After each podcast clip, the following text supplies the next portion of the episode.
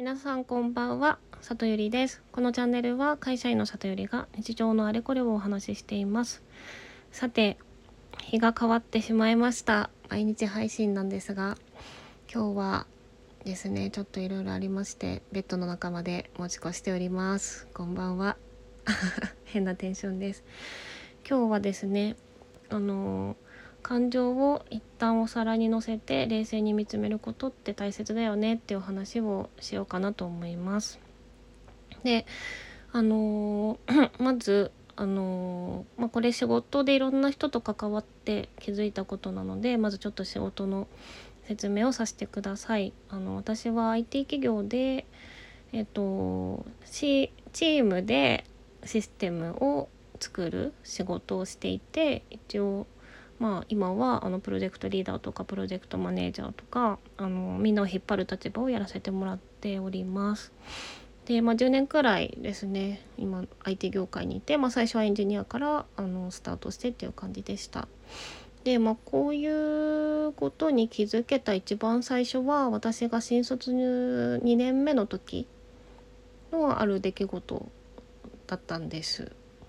でえっとですねそれがあの私新卒2年目の時にですね あの本当にクソみたいな あの言葉が悪いんですけど本当にクソみたいなあの不具合のシステムをリリースしちゃったことがあってあのざっくり言うとあの、まあ、ある企業のあの従業員の方を管理したり給料を支払ったりみたいなことができるシステムだったんですけどあのその処理を動かすと従業員の方の給与給与口座の情報を空白で上書きしまくるみたいな クソバグシステムをですねリリースしちゃいまして。でその時にまああのそれが深夜のリリース作業中に分かってで先輩と上司のマネージャーが朝まで対応してくれて、まあ、私はまだ未熟だったのでできることもなく帰ってまあ泣きながら寝たんですけど。で次の日ですねあの上司に呼ばれまして会議でいろいろ質問されたんですねこうまずどういう手順でこう作ったとか誰がレビューしたとかあのまあいろいろですねテストはちゃんとしたのかとかそういう内容ですね。で私それの質問全部こう自分が責められてると思って泣いちゃったんですよ。でそのね泣いちゃってまあでもマネージャーがですねその泣いて感情が落ち着くのを待ってもっと後に言ってくれた言葉があのバグは責めても人は責めるなっていう考え方であのみんなでチームで仕事をしていますと。だからあのまずこの質問は佐藤さんを責める質問ではない責める目的で質問してるのではないよっていう話ですね。でそのたまたまその不具合が出すその直前にそのいる、まあ、目立ってその担当者としていたのが佐藤さんかもしれないけどその佐藤さんがこう開発をするルールとか仕組みとかはそのチームで作ってるものだからチームの何らかの仕組みとかルールの抜け漏れでによってそれが生まれてしまったと思っているのでまあ要はマネジメントのあのこう整え方の問題であると思ってるからその自分個人が責められてると思わなくていいんだよっていう話をしてくれました。はい、でやっぱりそのその時にですねこう純粋に言われてる内容があってでまあそこから多分言葉を聞いてこうマイナスの感情その辛いとか苦しいみたいな感情が出てきてでそれでこう今度は脳みそが解釈して私責められてるんだだから辛いんだみたいななんか3ステップくらいその受け取り方のなんかプロセスというか段階があるような気がするんですけどそれでこうなんで悲しいのかな辛いのかなっていう時にもそのどうしてもこう人ってそういうネガティブな感情になるとこう自分が責められてるれてるってこう自信がなかったりすると思っちゃったりするので なんかそこで変な勘違いをしたんだなっていうことをなんかねすごくうんあのなんかいろいろそこで大きなものに気づけた気がしました。でなんかこういうその受けた感情とその解釈でその自分が自分がダメなんだって思いすぎちゃうパターンもあればこう相手が相手にが攻撃してくるから相手にその何て言うの？その攻撃を投げ返すみたいなコミュニケーションになっちゃう人もいますよね。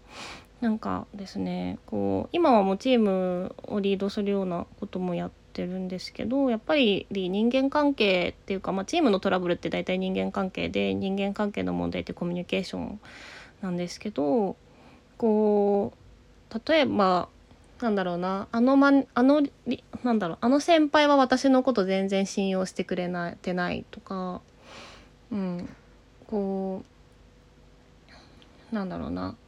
こうあの人は私のこうソースコードが品質が悪いと決めつけてるみたいななんかそういうやつですね。でそれもこ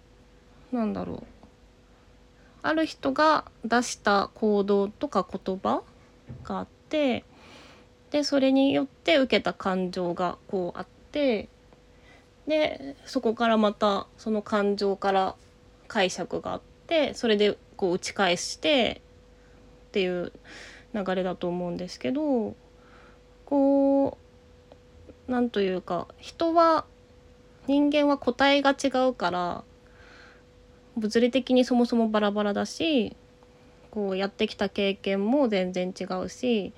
まあ、そもそも人がなんかね処理できる脳みその処理ってこう例えば見えてるものも記憶してるのが本当に一部だったりするとかなんかねあの脳科学的なやつとかでも言われてますけど本当に千差万別だと思うからなんかこういう行動してくるイコール私のことをこう思ってるに違いないって結構何て言うのかな結構自分勝手 だったりするんですよね。だからなんかその自分が誰かに攻撃されてるって思った時にその相手が出してきたそのアウトプットとしての行動とか言葉から自分が何でそういう感情を受けたのかって一回そのこう感情をされに乗せてその相手がした行動と自分が何でそう思うのかっていう自分のその解釈とか自分のその経験とかを見つめ直すことってすごい大切だと思うしあの、まあ、それは自分を内省する場合ですね。あとまあ、トラブルそういうこじれを、まあ、じゃリーダーとして解消する時はあの一旦当事者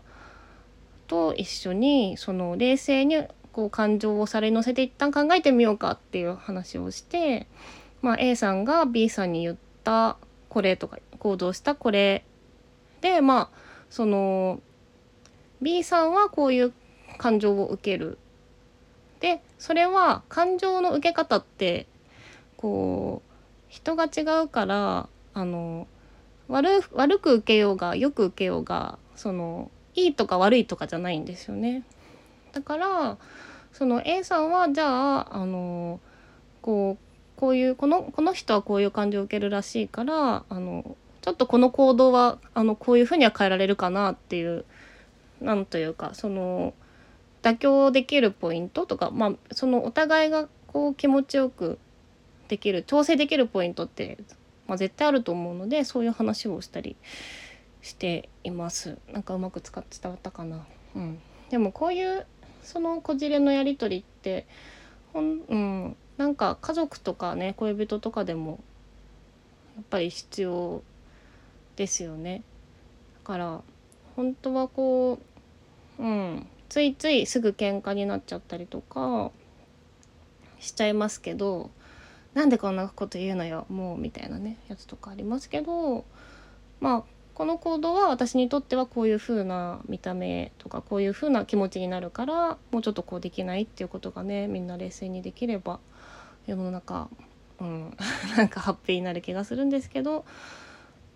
まあそうですね私もこう100%うまくできてるかっていうと、うん、